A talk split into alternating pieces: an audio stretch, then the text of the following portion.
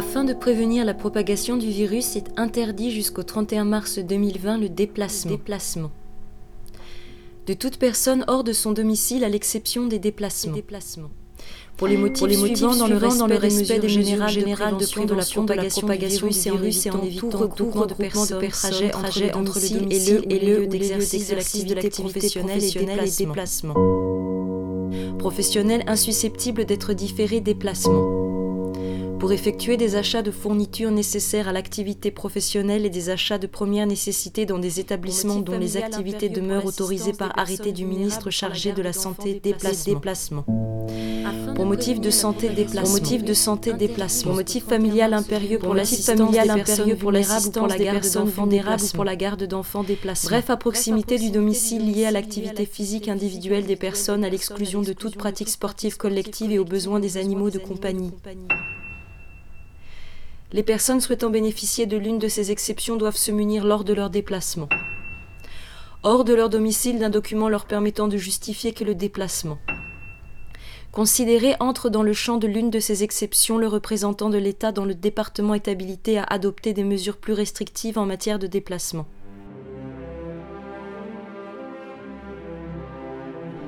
Les personnes souhaitant bénéficier de l'une de ces exceptions doivent se munir lors de leur déplacement.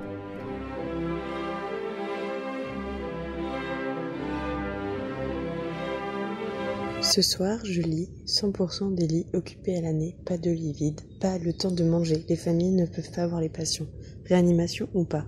Ah anti-javel, les collègues se mettent à acheter de la javel pour désinfecter leurs poignées de porte au bout d'une semaine de quarantaine. Cet après-midi, j'écoute, d'autres crises, d'autres maladies, plus de morts, mais rien géré, tout oublié pour gérer la situation actuelle.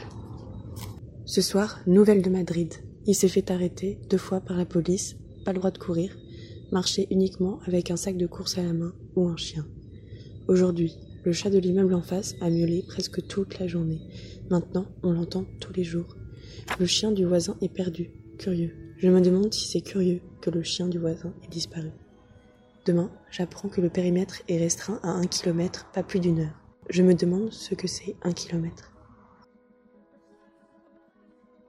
J'ai vu dans l'Oise euh, ils ont arrivé, ils ont dû toucher 6 euh, masques FFP2 euh, même pas dans une boîte, dans un sachet distribué par la pharmacie, 6 masques FFP2 dans l'Oise, euh, qui est un des clusters les, les, les, plus importants après Mulhouse. Euh, franchement, on, on, a, moi actuellement, si vous voulez, on est dans un pays où on n'est même pas foutu de faire des tests à tout le monde, à tous ceux qui sont, tous ceux qui sont fébriles. L'Allemagne fait 160 000 tests par jour, mais je me dis, mais, mais que fait cette administration pétorique Que font toutes ces agences les six étages qui sont euh, au ministère de la Santé. Mais qu'est-ce que, font ces gens-là euh, J'entendais M. Normandie hier soir dire que l'État était présent, mais l'État est totalement absent. Je me demande ce que c'est un kilomètre. La semaine dernière, Chloé a eu l'autorisation de faire du covoiturage. Elle est psychologue. Elle est psychologue pour le service de réanimation de l'hôpital, réanimation du Covid-19. Elle y va tous les jours. Tous les jours, les familles, ne voit pas les patients. Tous les soirs, elle rentre. Je me demande ce que pense Chloé. Euh, L'État n'a absolument rien prévu. Euh, c'est un, un, pur scandale. Euh, les, les, les, médecins libéraux, les, les, infirmières, les infirmières libérales sont, sont complètement démunies, les aides-soignantes. Dans l'appartement au sous-sol, près des garages, où les gens balancent leurs vieux matelas, Esther est dans la cuisine. Euh, Elle fait des sandwichs. Les lattes de ses stores sont toutes branlantes et tordues. On peut la voir depuis la rue avant qu'elle s'en aille, pour soulager ses pieds fatigués et ses bottes. Elle s'essuie le front avec son avant-bras. Elle vient d'enchaîner deux services. Esther est aide-soignante. Elle fait des nuits. Derrière elle, sur le mur de la cuisine, il y a une image en noir et blanc d'hirondelle en vol. Elle a mal aux yeux et dans les muscles. Elle décapsule une bière et la boit au goulot. Elle la presse sur ses lèvres assoiffées et renverse la tête jusqu'à ce qu'elle soit vide. Il est 4h18. Encore une fois, sa tête est pleine de tout ce qu'elle a fait aujourd'hui. Elle sait qu'elle ne fermera pas l'œil avant que le soleil soit levé. Ce soir, Esther s'inquiète de l'état du monde.